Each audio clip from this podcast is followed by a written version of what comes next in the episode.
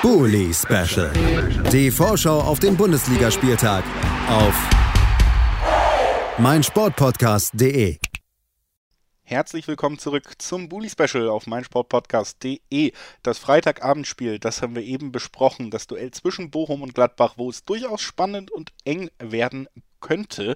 Und jetzt blicken wir auf das nächste Spiel, das erste am Samstag in unserer Aufzählung hier. Es ist das Duell von zwei Mannschaften, die in ihrem letzten Spiel 1 zu 0 gegen Borussia Dortmund verloren haben. Mainz empfängt äh, die Arminia, beides auch Vereine, die durchaus mit dem Coronavirus zu kämpfen haben oder hatten. Bei den Mainzern natürlich noch extremer gewesen, aber auch bei Bielefeld weiterhin Ausfälle. Deshalb, wir wollen drüber sprechen mit Jan Budde vom Hinterhofsänger-Podcast. Hallo Jan. Hallo Julius, mein Lieblingspöbel Borusse. Ja, äh, auch da ähm, können wir natürlich direkt drauf einsteigen auf dieses Thema, denn es ist noch ganz frisch. Gestern Abend gab es die 0 zu 1 Niederlage von Mainz am Mittwoch eben gegen Borussia Dortmund im ersten Nachholspiel, was sich aufgestaut hatte aufgrund der Corona-Situation in den letzten Wochen bei den Mainzern. Es war lange ein 0-0 und dann eben ein spätes Freistoßtor oder ein, ein spätes Tor nach einem Freistoß von Axel Witzel. Also das so ein bisschen die Ausgangssituation. Klar, Mainz musste kämpfen, hatte natürlich auch in den letzten Wochen eben durch diese Situation schwer überhaupt einen Trainingsbetrieb und fitte Spieler da aufzustellen. Wie hast du die Leistung unter, gerade unter diesen Aspekten wahrgenommen? Wir können einfach nur stolz auf die Jungs sein. Der Punkt ist ja, nur weil du negativ bist, bist du ja nicht auf einmal fit. Äh, wir hatten ja Charlotte Voll, PSG-Torhüterin ihres Zeichens bei uns im Podcast, die gesagt hat, sie hat nach ihrer Corona-Infektion einfach mal satte drei Wochen gebraucht und das als Torhüterin, um auf normal Null wiederzukommen, die dann auch gesagt hat, zum Beispiel beim Thema Torhüter, die laufen vielleicht nicht so viel, so lange konzentriert zu bleiben, ist ihr tatsächlich schon auf der Bank schwer gefallen. Ähm, dann kann man ungefähr mal erahnen, wie hart es für Leistungssportler ist. Und wir hatten dann tatsächlich auch noch mit Bürchstock jemanden, der, der eine Herzmuskelentzündung hat, der jetzt langfristig ausfällt, wo du nicht weißt, wie lange der ausfällt. Und äh, das alles in Summe ist einfach nur beachtenswert, wenn die Mannschaft dann so auftritt gegen einen ähm, ja, vermeintlichen Meisterschaftskandidat, der dann auf Zeit spielen muss am Ende auch noch. Das ist dann wirklich beeindruckend. Klar, du hast diesen Einbruch gehabt zwischen der 60. und 75. Minute. Das war zu erwarten, dass dir da irgendwann die Körner ausgehen, aber dass sie sich dann hinten raus auch noch so quälen, ähm, ich möchte das gar nicht glorifizieren, weil ich das wirklich sehr, sehr kritisch sehe, dass ähm, wie mit Corona umgegangen wird im Leistungssport insgesamt. Jetzt hat das Spiel aber nun mal stattgefunden ähm, und dann muss man einfach nur den Hut ziehen. Das war eine riesige mentale Leistung. Und man hatte Borussia Dortmund, das muss man ehrlicherweise sagen, teilweise am Rande einer Niederlage. Und ich glaube auch, wenn es da nicht an der einen oder anderen Stelle den kleinen Borussenbonus gibt, dann verliert Borussia Dortmund dieses Spiel auch. Ja, man muss sich ja auch nicht immer einig sein zwischen den Gesprächspartnern, aber auf jeden Fall, ich glaube, das kann man sagen, ein Kraftakt, den Mainz da hinlegen musste und der ja auch über weite Strecken zumindest den einen Punkt hätte sichern können. Äh, Tor, Gegentor fiel ja sehr spät. Trotzdem haben wir jetzt eben drüber geredet. Kraftakt war es. Man hat auch gemerkt, natürlich, umso länger das Spiel geht, umso anstrengender wird es.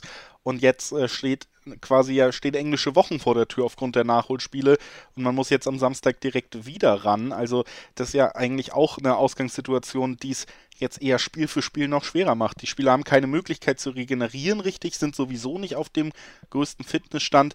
Glaubst oder ich meine, es ist wahrscheinlich eine rhetorische Frage, aber trotzdem, wie, wie sehr wird man das jetzt eben auch gegen Bielefeld merken? Weiß ich nicht. Vielleicht ist es auch eine Chance, dass du eben nicht ins Nachdenken reinkommst, ähm, es besteht, du kennst den Spruch, ähm, die beste Fitness holt man sich in den Spielen. Ähm, es ist ja schon eine gewisse Grundlagenfitness vorhanden und das geht ja bei jedem anders. Ähm, das heißt, der ein oder andere wird dadurch vielleicht jetzt erst richtig in Tritt kommen. Du kannst dich hauptsächlich nur auf die Regeneration konzentrieren, das ist okay.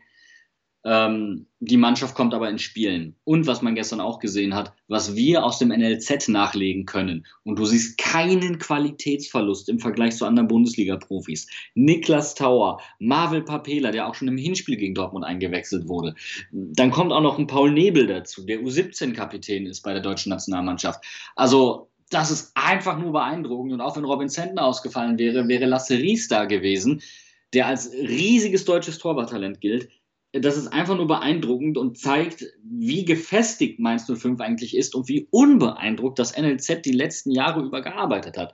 Und das, was da jetzt nachkommt, dass das dann in so einer Situation gebraucht wird. Was Schöneres gibt es für die jungen Profis ja überhaupt nicht. Und äh, uns bleibt jetzt einfach nur zu hoffen, dass keiner ähm, langfristigen Schaden von Corona davon trägt, dass die Leistungen gut überwacht werden.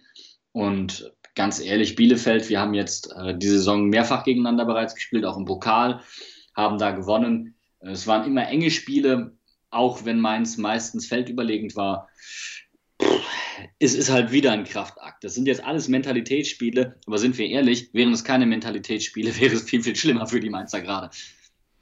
Das also der Blick auf die Kraftsituation bei den Mainzern. Wenn wir auf die Bielefelder blicken, sehen wir eben auch wieder jetzt drei Niederlagen in Folge. Vor allen Dingen natürlich im ganz wichtigen Spiel gegen Augsburg am Ende 1 zu 0 verloren. Das tat weh. Und alle Niederlagen ohne eigenes Tor mit 22 erzielten Treffern, die schwächste Defensive der Liga, selbst die vierte auf Platz 18 mit zwei Toren mehr. Also da sieht man auch ganz genau, dass da die Offensive gerade im Moment wieder ein riesiges Problem ist. Auf der anderen Seite haben wir die Defensive der Mainzer, die man ja eigentlich durchweg loben kann, beziehungsweise haben wir auch schon hier drüber gesprochen, natürlich die mannschaftliche Verteidigungsleistung der Mainzer. Wenn wir darauf blicken, sind das vielleicht auch schon so die Vorzeichen für die Partie, die uns erwartet. Sehr ja, sage ich mal, gerade für die Bielefelder sehr zähes Spiel, wo man vielleicht auch wieder damit rechnen kann, dass am Ende kein Auswärtstor fällt. Gehe ich von aus. Ähm, Mainz hat es gestern situativ angepasst, mal höher angelaufen, mal tiefer angelaufen. Ich nehme an, dass man gegen Bielefeld sich ein bisschen tiefer positionieren wird, auch zum einen, um Kräfte zu sparen und zum anderen, um Bielefeld in Spielen zu zwingen, ähm, um dann selbst die eigenen Umschaltfähigkeiten ausspielen zu können. Ähm, das ist jetzt einfach ein probates Mittel, das man so hinnehmen muss, bis der normale Nullstand bei der Mannschaft wieder erreicht ist. Und auch erst dann können wir gucken, wie sich die Mannschaft weiterentwickelt. Wir können echt froh sein, dass wir eigentlich mit dem Abstieg vermutlich nichts mehr zu tun haben werden. Nach oben geht auch nicht mehr sonderlich viel. Benny Zander hat gestern bei Deutsch Sportradio Deutschland zu mir gesagt, naja, ihr habt ja quasi, ihr befindet euch leistungsmäßig in der Hängematte der Bundesliga. Hat er recht, ähm, aber natürlich wird sich die Mannschaft nicht zurücklehnen.